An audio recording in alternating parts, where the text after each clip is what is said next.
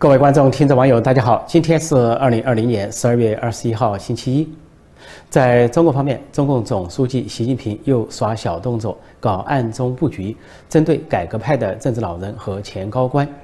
那么，他这次针对的是前总理朱镕基和前财政部长楼继伟，而楼继伟是朱镕基的爱将亲信。啊，楼继伟呢，曾先后担任贵州省副省长。啊，国务院副秘书长、财政部副部长、财政部部长一直追随朱镕基是改革派高官，因为从去年到今年，啊，楼继伟多次发言得罪了习近平，那么习近平呢，现在就报复，他报复的出发点是针对楼继伟的秘书，楼继伟有一个秘书也是亲信，叫张宏安，那他现在的职务呢是中国啊建银啊所谓责任有限公司监事长。他以前呢是财政部的秘书，是长期追随楼继伟。突然这两天，他突然被宣布被查处，说是严重的违纪违法，也就是被逮捕投入大牢。那中共搞这个整人呢，是选择性反腐，通常搞的是毛泽东那种叫做掺沙子、挖墙角、抛砖头的方式，就是先挖你的墙角，整你的秘书助理，然后再整到你头上。所以对张宏安下手是剑指。呃，楼继伟或者说刀子楼继伟，而刀子楼继伟实际上就是影射朱镕基。那么，所以这三层关系，那楼继伟究竟怎样得罪了习近平呢？因为这位前高官以改革派和敢言著称，他从今年到去年都有一系列啊直率敢言的这些言论，直接得罪了啊习近平、王沪宁这些极左人物。去年啊三月份，中国召开两会的时候，这个楼继伟呢就发声啊。炮轰所谓“中国制造二零二五”，他说：“从一开始我就不赞成这个‘中国制造二零二零’，我反对这个计划。”他说：“不仅是啊，乱用浪费纳税人的钱，而且呢，他说吹得天花乱坠，实际上一事无成。”因为这句话实际上直接得罪了啊，习近平、王沪宁所炮制的‘中国制造二零二五’。啊，王沪宁还为此拍了一个大片，叫做《厉害了我的国》，就大唱赞歌“中国制造二零二五”，说赶超美国等等。结果呢，楼继伟的一个职务，呃，就在四月份，去年四月份被罢免了。他的那个职务是全国社保基金理事长，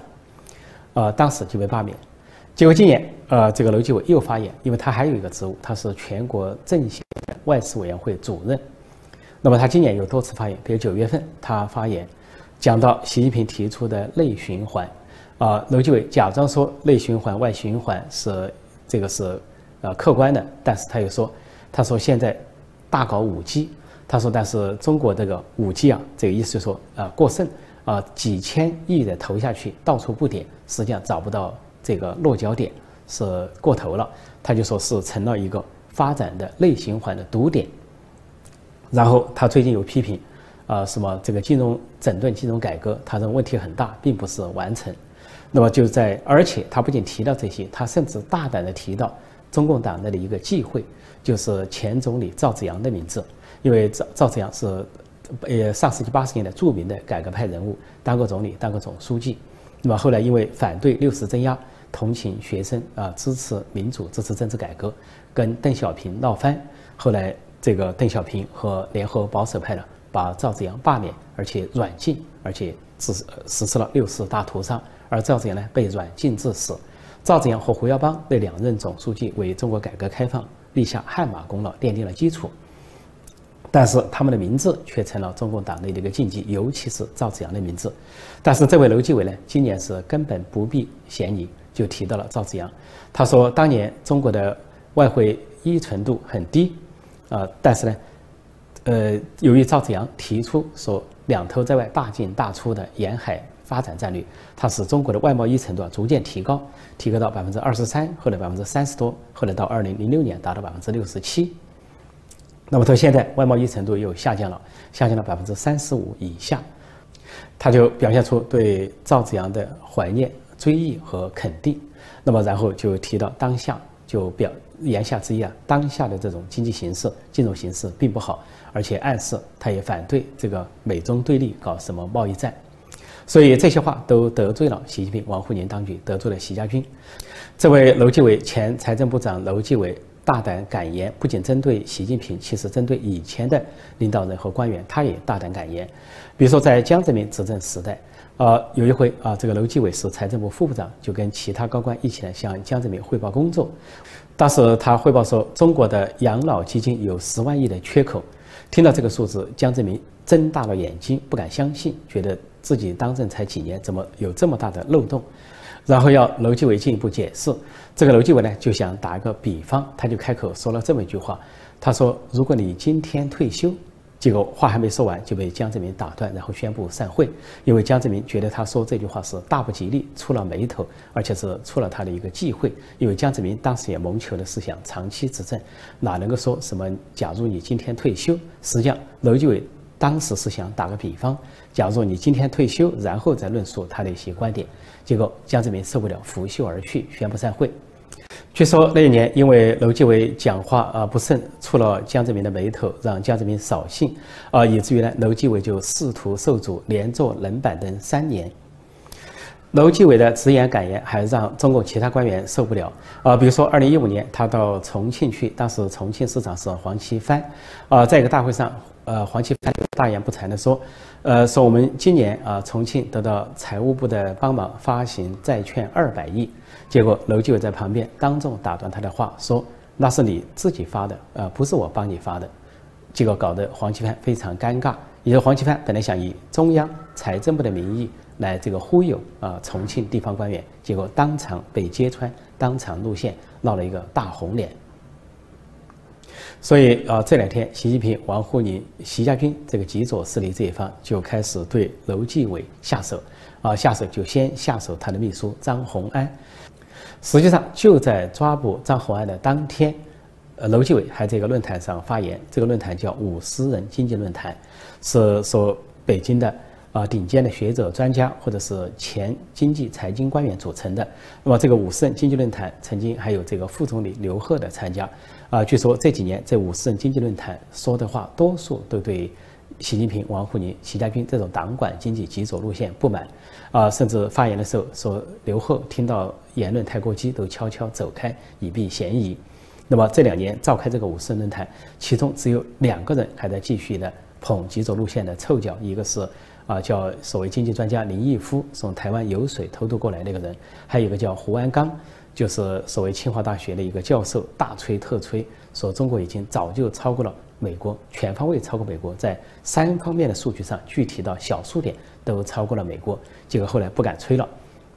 就这两个人还在捧习近平、王沪宁的极左路线，其他四十八个人都在啊批评现在的极左路线，就包括楼继伟。所以就在楼继伟在这个。五十人经济论坛上炮轰现在的金融乱象的同时，同一天，他的秘书张宏安就被带走，所以这就看出啊，这个习近平、王沪宁、习家军心胸有多么狭隘，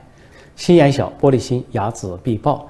呃，那么习近平、王沪宁针对这个张宏安，但他指向楼继伟。但他敢不敢不敢更高的指向朱镕基？我想他不敢，他只是呢对朱镕基不满，而朱镕基也不卖习近平的账。在二零一九年所谓见证七十周年的时候，朱镕基甚至拒绝了参加所有的活动。所谓中共建政七十周年大庆，啊，唯一全程缺席的就是朱镕基，既缺席了人民大会堂的这个招待会，又缺席了四月一号天安门城楼上的所谓啊大阅兵啊大游行。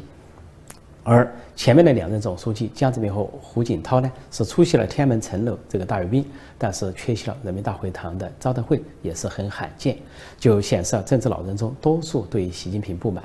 那么习近平固然不敢动朱镕基，但是呢，他可能想这个动楼继伟，因此就拿楼楼继伟的秘书来开刀。开了刀之后，逐渐把剑指楼继伟，这样是对改革派的一个震慑。对党内改革派，不管是现任的官员还是过去的官员，如果还有改革思想，还有自由派思想，还有一些坚持改革开放的理念，可能都会受到啊习近平、王沪宁和习家军极左路线的整肃。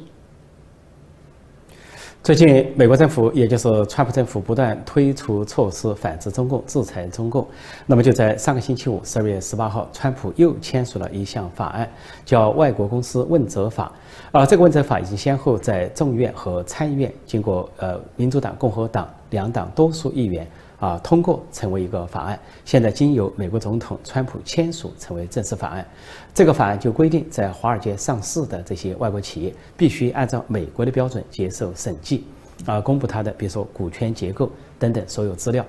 呃，那么如果说做不到这一点，在三年内就要退出市场。啊，据说这个外国问公司问责法其实主要是针对中国的公司。那中国公司大批的在华尔街上市，他们都拒绝公布，或者是不愿意公布他们的股权结构，因为里边都充满了官商勾结、权钱交易，尤其是中共领导人啊，中共高级官员他们在里边，或他们家属子女在里边的啊股份或者投资组成。那么这个法案签署之后，直接就会影响到中国这些上市的大公司，包括阿里巴巴、京东啊、中国移动等等，而且已经有一批中国公司已经被华尔街扫地出门，因为呃，川普政府呢签署了一个行政命令，就是说任何跟中共军方有联系的企业都不能够在美国融资，说这一批企业已经被赶走，那么剩下的企业在三年内，那么基本上要被赶走，因为啊这。川普签署了这个法案之后，就根本颠覆了奥巴马当总统时候跟中共达成的一个协议。当时的协议就是说，由于中国的特殊情况，他不愿意公布他的呃股权结构、股东组成，要掩盖他的这个资金来源。因此呢，奥巴马政府呢就同意让他在美国上市，而不需要按照美国的标准。奥巴马政府的考虑大概是觉得。这些公司来上市也可以给美国交税收，但是这些公司呢却给美国造成危害，就圈了美国纳税人的钱去为中共的利益服务，甚至为中共的国安、公安、军方服务，倒过来威胁美国的利益。前不久，中国有一家公司叫呃瑞幸咖啡，这个集团就做假账被美国查处，而且被纳斯达克扫地出门。现在呃瑞幸公司因为做假账。啊，现在要跟美国相关的监管部门达成和解，愿意支付一点八亿美元来结束这个案子，这是其中一例，就说明中国公司就像瑞幸咖啡一样，只要一查都有问题，应该说都在做假账。所以这次签署的外国公司问责法，是对中共啊试图在美国市场这个捞钱圈钱是一个重大的打击，或者说他遭遇了一个重大的挫败。鉴于中共方面是专制和腐败，呃，它极有可能继续的掩盖、遮盖这些在美国上市中国公司的股份结构和投资组成，这样的话，就可能最终导致全部的中国公司都会被华尔街扫地出门，打回原点。关于芮成钢，就是前央视主播主持人，呃，中共高官夫人的公共情夫，呃，那么关于他的消息啊，最近有反复。那么前段时间的消息显示，说他在十二月十一号从吉林的呃看守所是按期释放，六年刑满，啊，释放之后呢，是当局呢不让他回到北京，让他去安徽合肥呃休养，休养之后呢，据说他被香港一个有名的地产公司所聘请，做市场推广方面的主管。啊，说年薪是四百万港币，当时的传言就是中共的这些高官不想让他留在北京，要远放香港，啊，眼不见心不烦，免得他跟高官夫人继续有染，啊，但是这两天消息又有所变化，情况有所反复。而聘请芮成钢这个香港地产公司，后来查明是新鸿基地产集团。那么前些天，一些啊媒体和记者去询问这个公司说是否有聘请芮成钢的时候，得到的答复是四个字：无可奉告。无可奉告，那就说明可能确有其事，但是不方便说。但是过了几天，情况急转直下。就在昨天十二月十九号，新鸿基地产集团突然发表了一个紧急声明，说并无接触和聘请芮成钢，说有关的消息是纯属虚构，说还要保留法律追究的权利，显得非常紧张。这就说明，这个芮成钢虽然已经出狱，但是情况不明，命运不测。实际上，跟中共高层有关联的一些案子或者一些人物、敏感人物，呃，富豪也好，明星也好，啊，主播也好，那么出事后啊，都很难善终，有可能遭遇不测。啊，比如说以前跟波西莱家族啊有有关系的富人，或者说波西莱家族的白手套徐明，啊，做了之后说是判刑四年半，结果就在出狱前突然死在狱中。家人赶到的时候已经被火化，实际上就是在狱中被做掉了，杀人灭口。还有其他几个富豪，呃，就像肖建华，呃，明天系的掌门人、创始人，呃，他自吹呢，跟中共的政治局委员、政治局常委百分之八十都关系交好，甚至到政治局委员家里做客，啊，这个郑主委的夫人还要亲自给他下厨烧菜。那么这个人后来被习近平他们呢绑架，从香港的四季酒店绑架回来啊，投入大牢，就生死不明，下落不明。而他所犯的最大的错，也就是在香港承认了帮习近平的姐姐和姐夫打理财产，所以犯了大忌，说这个人生死不明。还有一个叶简明也生死不明，叶简明呢是受这个呃中共方面或者习近平方面呢所托，跟拜登家族有联系。由叶简明的华信集团跟拜登的儿子亨特·拜登有联系啊，打算成立分公司、新公司，而且所有的股份都要进行分赃，其中就百分之十留给大人物，就可能是乔·拜登本人，就是现在被美国左派媒体宣布的总统当选人乔·拜登。那么这个叶简明呢，后来也人间蒸发啊，不是去向不明，连这个亨特·拜登在他的电子邮件中都感慨说，世界上最有钱的那个人突然人间蒸发不见了。他自己急得像热锅上的蚂蚁。当然，关于叶简明的这个下落有种种传闻，其中一种传闻说他已经被中共方面呢这个撕沉海底，或者是投入河底。当然，另外还有一个富豪就是王健，海航集团的呃前董事长，到巴黎去旅游啊，说拍照就来了个拍照史、登墙史、攀墙史等等，也让外界留下谜团啊，都认为王健之死也不寻常。所以这回啊，帅哥芮成钢高官夫人的公共情夫芮成钢睡了二十多个部长级或者政治局委员的夫人的这个芮成钢，是否能够按期出狱、顺利出狱是一个疑问。十二月十一号，当时报道说他出狱了，但是出狱之后，我说过他肯定会受到中共当局的监控，因为这都属于敏感人物，不可能有充分的自由啊自由自在。那么，所以后来就传出来他远放香港。但是香港这个新鸿基集团突然发表这个紧急声明，说明不同寻常。这个新鸿基集团肯定受到了中共高层方面的打招呼，或者是某种暗示，或者就是直接的这个下令，叫他们不得聘请芮成钢，所以才有这个新鸿基集团啊这种惊慌失措的紧急声明。而这个紧急声明的背后，就是芮成钢命运的不测，他仍然是权势者案板上的肉，任人宰割。最近一段时间，中国各地出现不同程度的限电、停电、断电，真实的原因是中共制裁澳大利亚、报复澳大利亚、停止澳大利亚的煤炭进口，就连澳大利亚的运煤船到了中国的海关也被截停，不让靠岸。那么，中国出现煤炭短缺，以至于出现了限电、停电、断电的现象。但是，中共的《环球时报》总编胡锡进怎么解释呢？他这个又开始雕盘了，雕盘侠，他是这样为党解释的。他说：“中国各地停电，一说明中国节能减排动真格了；二说明中国工业产值兴旺，电不够用。”胡锡进这个解释等于是说，毛主席他老人家停止了呼吸，一是说明他为人民服务，为共产主义事业献身，动真格了；二是说明他把中国搞得经济发达，人民过饱，啊，他日理万机，时间不够用。所以暂时需要停止呼吸。关于美国制裁中国中芯国际公司，使中共失去了获得美国芯片的最后渠道，